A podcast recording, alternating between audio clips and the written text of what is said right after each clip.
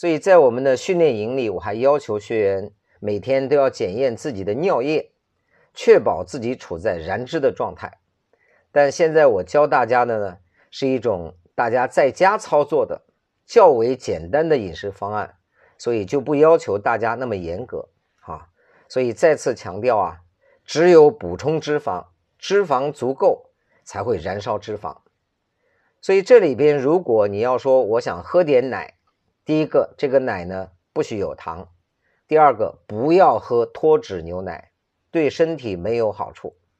要喝全脂牛奶，富含脂肪的才是最好的。如果你说我想吃点肉，我不建议你吃瘦肉啊。所以你说健身教练是这么说的，记住我们用的这种饮食方式是大部分医生和健身教练都不太了解的。我手头有大量的资料，来自于各个国家的都有，而且我们有上千例的啊几千例的这种案例来支撑。所以不要问道于盲啊！如果你吃肉的话，我建议吃五花肉；如果你吃得下，肥肉为更好。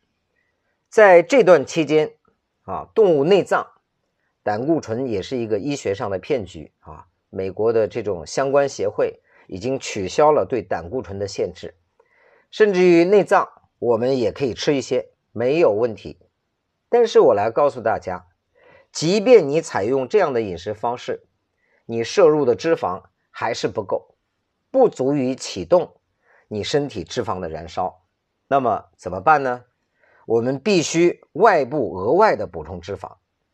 你说吃肥肉不好吗？假如各位你吃了两斤肥肉，今天，那么你的脂肪可能够了。但第一个，你能吃那么多吗？第二个问题是。在你吃肉的同时，里边除了脂肪还有蛋白质。当你脂肪能吃够的时候，蛋白质就超标了。所以我们要补充纯粹的脂肪。那这里呢，给大家一些建议：从今天开始，如果你是执行严格瘦身的学员，一定要补充椰子油。你可以在我推荐的薄荷营养师里边去查一查。椰子油百分之九十九都是脂肪，而且这方面的书不在少数。各位想买、想研究的可以去买一下。啊，我看西方很多的介绍告诉我们，椰子油这种脂肪呢，第一个它能消除炎症，很健康；第二个呢，它的主要的分子式叫中链脂肪酸，非常利于身体燃烧，很快的就能启动这种燃烧脂肪的模式。如果你手头没有椰子油呢，退而求其次，短期代替橄榄油也可以。好，如果这个没有呢，那你就要大量的吃关于猪油之类的，用猪油来炒菜，是我们这种瘦身法里比较推荐的。最起码在你瘦身的这个阶段，一定要这样。那我们就以椰子油为例啊，那么究竟要补充多少呢？我语速放慢一点，各位听清楚。如果你一天三餐的话，每一餐至少要补充二十毫升的椰子油。如果你每天不是吃三餐，这里要记住，每天绝不可以少于六十毫升。啊，这个是最低的摄入量。那有人说多了怎么样？多多益善。你喝到一百毫升，甚至于更多都没有关系。但如果你没有接受过我系统的教育啊，很多人端起这杯椰子油，全身的每一个细胞都在抗拒，他觉得充满罪恶感，这是不对的，这是损伤身体的，这会让我不健康。但我今天没有办法把我的长篇大论一条一条讲给你，我只告诉你。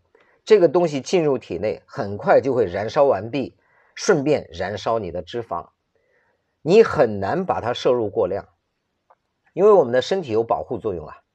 如果你油脂，也就是脂肪摄入过量，第一个你会很腻，吃不下去；第二，你的身体会启动保护，你会有那种干呕和想吐的感觉。所以身体有这样的保护机制，你完全不用担心。你摄入过量的问题，那么以我的经验呢，跟各位来分享，它怎么吃的问题。很多人啊觉得，因为椰子油有一种呃非常特别的味道啊，如果你买这种冷榨椰子油啊，它的椰香味很浓，有人呢就喜欢，有人呢就不喜欢。不喜欢的可以买精炼椰子油，它里边的味道就很淡啊。有人喝椰子油很勇敢，他就直接啊端起来一杯二两呀，一下就抽进去了。我在我的辅导班里边啊。经常看到学员这么做，我就过去阻止他。为什么呢？你这样喝椰子油，喝一段时间啊，你的身体会产生排斥，因为对它这个味道形成了记忆。所以将来有一天你发现，你端起这杯椰子油，你就喝不下去，闻到那个味道就不舒服。所以，如何让椰子油能够快乐的进入身体，不会让身体产生排斥？这是一门艺术，啊，我跟各位推荐这么几种方式吧。如果你喜欢喝鱼汤，煮鱼汤非常好，啊，但是要留心哦。街上饭店里那个鱼啊，包括是水煮肉片啊，它上面勾的有芡汁，这些属于淀粉，一点点的淀粉进入，我说执行严格瘦身模式的，就会让你结束燃烧脂肪的状态。所以糖要严控啊！所以如果你喝鱼汤呢，最好是自己煮的，把椰子油倒进去搅拌一下，你发现很美味啊！如果你喝羊肉汤呢，也是没有问题的，肉汤、鱼汤拌起来最好。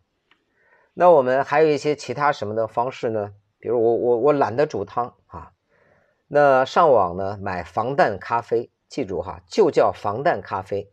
不是你超市里买的普通的咖啡，这种咖啡的特点呢，第一，本身它里边就有椰子粉的料包，能量包就是脂肪，同时呢，它脂肪这个咖啡搭配的比例不至于让你碳水超标，然后里边再舀进去一勺两勺的椰子油，一定要搅拌均匀啊！我本人喝起来觉得还是美味可口的。所以你知道一件事情啊，太辛苦、太困难，你就会不好坚持；而一件事情，如果你把它变得充满乐趣，甚至很美味，啊，这样的话呢，坚持就变得不困难了。所以，如果你听到了这里，确实是要执行严格瘦身的，可以开始准备椰子油了。一段时间，你会发现你的脂肪率开始快速的减少。腰围也会快速的缩减，同时很多炎症反应也开始慢慢的消失，这样是不是很好呢？那么我们这一期的分享啊，就到这里了。下一期我们来谈一谈减肥期间如何保证我们营养的均衡。好了，谢谢大家。